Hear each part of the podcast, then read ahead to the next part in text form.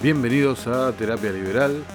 Ya no estaríamos en cuarentena, sino que en cincuentena, imagino.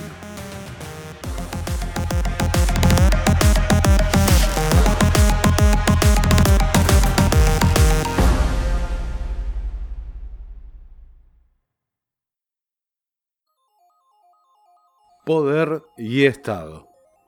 El poder tiende a corromper y el poder absoluto corrompe absolutamente, decía Lord Acton. La lógica colectivista, el poder y su ejercicio. El Estado somos todos, el futuro es con todos, el país es de todos, todos unidos. Eslóganes que se repiten entre políticos, intelectuales y simpatizantes del amplio espectro colectivista Rápidamente quedan expuestas las contradicciones de estos eslóganes. Por ejemplo, si el Estado somos todos, ¿por qué los pensadores liberales diseñaron mecanismos para limitar su poder a través de constituciones? O citando a Murray Rothbard, si el Estado somos todos y éste te persigue y te asesina como tantas veces ha pasado a lo largo de la historia, ¿te estarías suicidando voluntariamente? Centrémonos en este punto. Ni yo ni vos gobernamos.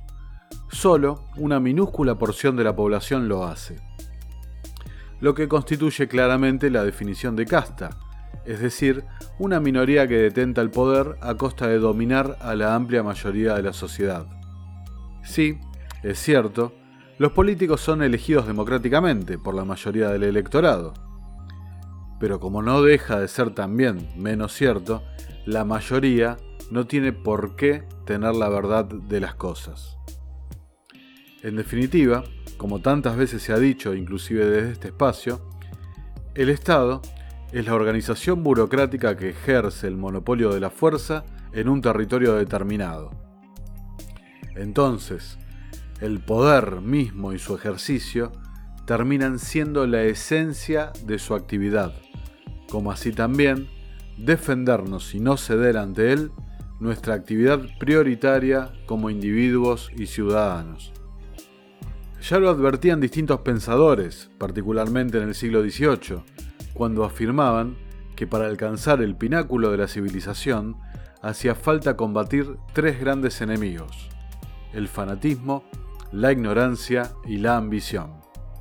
Y para ello veían necesario promover en la sociedad, principalmente a través de la educación, la libertad, entendida como cuando nuestra voluntad no está encadenada a la de otro, es decir, nuestra voluntad ausente de coacción, la igualdad, pero no como la nivelación de los desiguales, sino como aquella que se obtiene en el reconocimiento de la capacidad de todos los hombres para el disfrute de los mismos derechos y obligaciones, es decir, igualdad ante la ley. Y por último, la fraternidad, pero está entendida como la recíproca y voluntaria adhesión entre los hombres, es decir, aquella solidaridad que surge espontáneamente. Sin libertad aparece el despotismo y la servidumbre. Sin igualdad ante la ley, aparecen los privilegios. Y en una sociedad plagada de privilegios, despotismo y servidumbre, es imposible que exista y surja solidaridad, como bien entendida como recíproca y voluntaria adhesión. Entonces, sin esta solidaridad voluntaria, encima afloran los sentimientos de envidia, resentimiento y odio, lo que rompe el entramado, el tejido de la propia civilización. Y si nos detenemos a analizar el accionar de los grupos colectivistas a lo largo de la historia, inspirados en intelectuales, artistas y en última instancia por sus propios políticos, vemos que viven una y otra vez adoctrinando, monopolizando la idea de lo que es justo y verdadero en la sociedad humana. Todo en nombre del buenismo y consagrándose como seres de luz. Sin embargo, buscando permanentemente conflicto y división social. Todo ello para alcanzar el poder y, claro está, jamás cederlo. El poder. ¿Cómo se obtiene? El poder siempre se alcanzó mediante la fuerza, sea por la conquista o por la revolución. En nuestras democracias modernas se obtiene imponiendo la voluntad de la mayoría, y para seducir a esta mayoría del electorado se necesitan recursos, los cuales generalmente son obtenidos a través del lobby y financiamiento de capitales privados, lo que hoy en la actualidad denominamos empresarios. Personas interesadas en maximizar sus ganancias gracias a lo que el poder les promete alcanzar, es decir, eliminar la acción de la libre competencia del mercado, para que sus emprendimientos sean rentables, pero ofreciendo los peores servicios y al precio más caro. ¿Cómo se ejerce?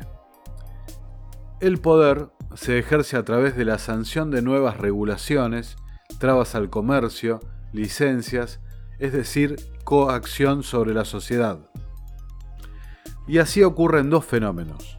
Primero, la totalidad de la sociedad se empobrece al pagar más caro por bienes de menor calidad y segundo, las regulaciones terminan estableciendo una barrera, un muro que cada vez menos agentes de la economía pueden sortear para mantener sus proyectos o para llevar adelante nuevos emprendimientos, todo lo que redunda en falta de progreso. Todo lo que se resuelve en una sistemática destrucción del futuro, una sociedad cada vez más empobrecida, con peores incentivos y más necesitada de asistencialismo estatal. ¿Cómo se mantiene? El poder se mantiene controlando que el humor de esa mayoría se mantenga del lado del gobierno. Ya hemos visto que, como lo definía Rothbard, se requiere una activa aprobación o también sirve una pasiva resignación. Pero lo que no puede tolerar nunca el poder es el cuestionamiento a su propia esencia. Y para mantener este control sobre el humor social, también se necesitan recursos. Siguiendo las líneas trazadas anteriormente, podemos dividir la sociedad en tres grupos un sector muy minoritario pero poderoso, es decir, los empresarios, que influyen y se benefician parasitando, es decir, empobreciendo al resto de la sociedad, a través de la venta de bienes y servicios caros y de mala calidad, gracias a ese lobby ante el Estado y la colaboración a través de las regulaciones para librar a este grupo del sistema de libre competencia. Un segundo sector en la sociedad que sí se somete a la competencia e intenta generar riqueza, es decir, acumular capital. Todo esto a través y en lucha permanente con la maraña de regulación y trabas al progreso impuestas desde el sector público. Y por último, podemos encontrar un tercer sector, el más numeroso, es decir, la mayoría, que, imposibilitado de alcanzar el ahorro, intenta solamente sostener su nivel de consumo, lo que logra en su mayor parte a través de la propia asistencia del Estado. Así que en esta suerte de pirámide encontramos dos grupos que dependen del Estado para subsistir y perpetuarse uno de ellos absolutamente consciente y manipulando esa situación y el otro ignorándola completamente, lamentablemente por ignorancia. También encontramos un tercer grupo, el grupo intermedio, de donde el Estado obtiene su mayor cantidad de recursos, a través de los impuestos, fiscalización y multas el sector al que más oprime el Estado. Ya que es el sector más expuesto a esta realidad que describimos. También es el sector más próximo el sector más próximo al despertar ante la evidente explotación y violencia que ejerce la planificación central sobre ellos. Por lo que no es tan extraño para estas ideologías privilegiar a un criminal antes que a una víctima. Recuerden que es la aceptación o resignación pasiva de la mayoría a lo que aspira el poder para mantenerse. Y siempre recuerden que la correa ajusta más fuerte al que más se necesita oprimir, es decir, al que no tiene el poder suficiente para acceder a los privilegios del Estado, ni al grupo mayoritario que posibilita y garantiza ganar elecciones. Más de derecha, más de izquierda, más autoritario, menos autoritario, este es el modelo en el que vivimos en los últimos dos siglos, en particular desde que empezó a formar el concepto de justicia social y estado de bienestar desde el 1880 y principalmente luego de la Gran Depresión en la década del 20. Es decir, vivimos hace tantos años en bajo modelos contra el individuo y contra la libertad. La Argentina hoy. Analizando a la Argentina de hoy, vemos que la situación actual ha acelerado los tiempos y resentido el clima de humor social. El sector medio, denominémoslo sector pyme, no está produciendo. Por ende, el 80% de los trabajadores registrados no reciben ingresos o lo han visto disminuido. Entonces no consumen y cada vez van quemando más capital acumulado, es decir, ahorros propios, viendo cada vez más cerca y más retangible su caída y pérdida de autonomía. Si este sector pyme no consume, el empresario no puede colocar sus bienes caros y de mala calidad en el mercado, lo que lo lleva a ejercer aún más presión sobre el lobby regulatorio estatal. Si estos dos grupos mencionados no comercian, el Estado recauda menos y en consecuencia no puede llegar a asistir a los sectores más vulnerables, que repito, son la mayoría de la sociedad.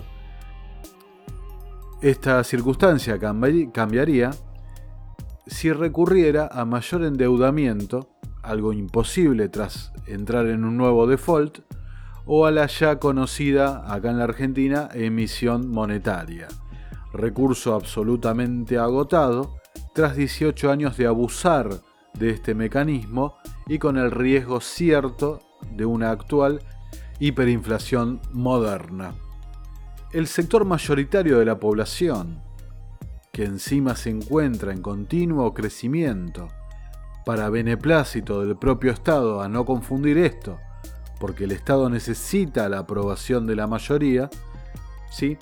se encuentra este sector con varias situaciones. Salarios más bajos por la caída de la productividad, despidos, pérdida del empleo y especialmente imposibilidad de recurrir al mercado informal por la propia cuarentena. Entonces sufren una fuertísima pérdida del poder adquisitivo del subsidio que le brinda el Estado por el propio peso de la inflación. Y este ingreso que reciben del Estado pasa a convertirse entonces, en esta circunstancia, en su único ingreso disponible. Repito para por si no quedó claro, el único ingreso que pasa a estar disponible es el ingreso que les brinda en forma de asistencia el propio Estado, el cual para poder brindarlo debe recurrir a más emisión monetaria licuando, ¿sí? haciendo perder poder adquisitivo a ese mismo ingreso asistencial lo que lleva a una situación desesperante para este sector de la población y una pérdida general a toda la sociedad del poder adquisitivo del dinero. El sentido común indicaría que se debería hacer todo lo posible para generar un shock de productividad genuina. ¿Y cómo se lograría esto? La evidencia empírica abunda en toda la historia de la humanidad.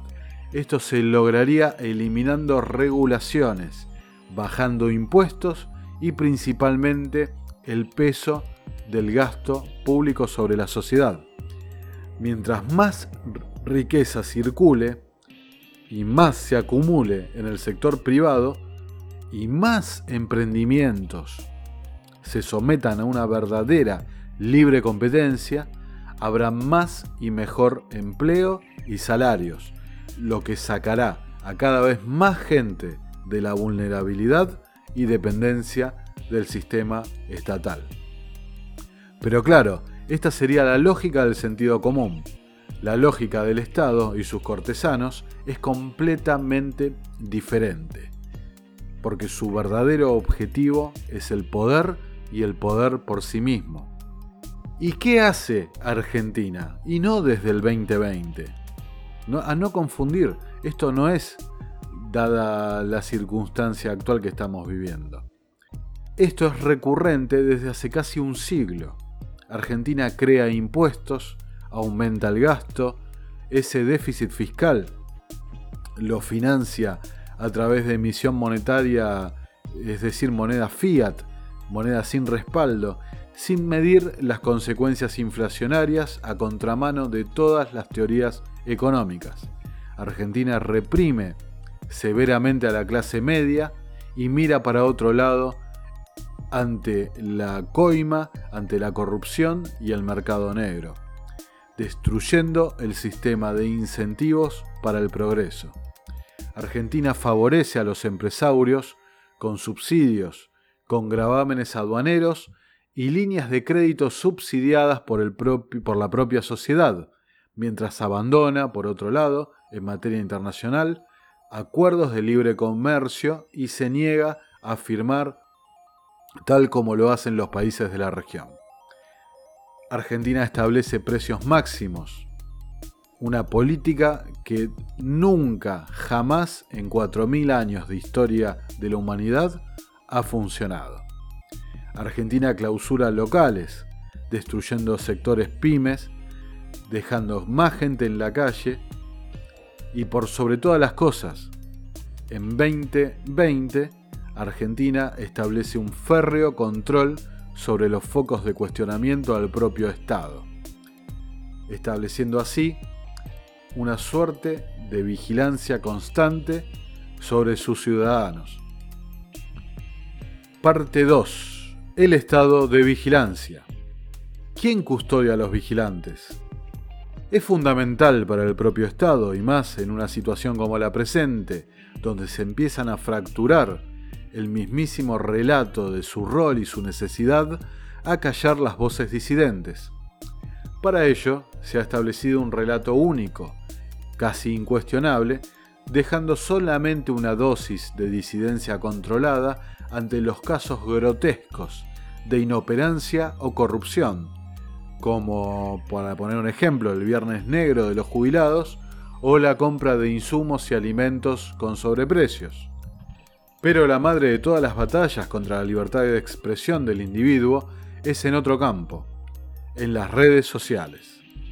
Primero, se persigue y especialmente se promueve la denuncia entre los mismos ciudadanos de lo denominado fake news, es decir, todo aquello que el propio Estado considera falso o contrario a sus fines. Visto de otro modo, una fake news es aquello que contradiga lo que el Estado establece como verdad.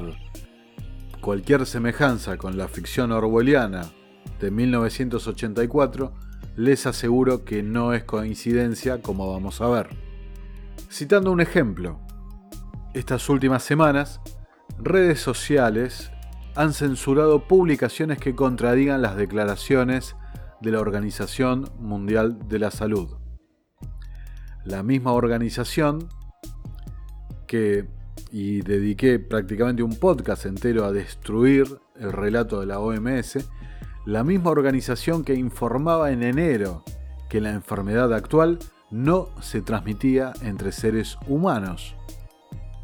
Es decir, que en enero expresar en redes sociales que la enfermedad era contagiosa entre seres humanos hubiera sido considerada como una fake news. En otras épocas, tengamos en cuenta que afirmar que la Tierra era redonda o que ella giraba alrededor del Sol también era considerado una fake news y el castigo era perder la vida en la hoguera. Parecería que siempre les ha resultado a los colectivistas más importante conservar el status quo que la verdad misma. Tras 2001, gracias a la divulgación de Assange o Snowden, todos supimos que nuestras conversaciones estaban siendo monitoreadas por nuestra seguridad. ¿Sí? Entre comillas. Hoy, el sueño húmedo de los colectivistas, es decir, los declarados enemigos de la libertad, es que nuestras expresiones y declaraciones públicas tengan el sello de aprobado por la burocracia reinante. Y todo nuevamente con el pretexto de que es por nuestro propio bien porque los que piensan distinto, ¿sí? Alteran el accionar del propio Estado, entonces el Estado no puede cuidarnos. De vuelta, cualquier semejanza con 1984 de Orwell claramente no es pura coincidencia. Nos estamos acercando a momentos donde solo estará permitida la introspección de nuestras ideas, porque nuestro logos, nuestro verbo individual único y particular, ya no es libre de expresarse como quiera, sin temor a una represalia, y si entonces, a raíz de esto, cada vez menos voces se escuchan por la libertad, al final solamente quedará una cosa, quedará el sonido de un pesado y resignado silencio, mientras recorremos el camino hacia una servidumbre absoluta. ¿Y todo por qué? Porque no supimos defender nuestra libertad, porque en la dicotomía de libertad o seguridad, elegimos la seguridad.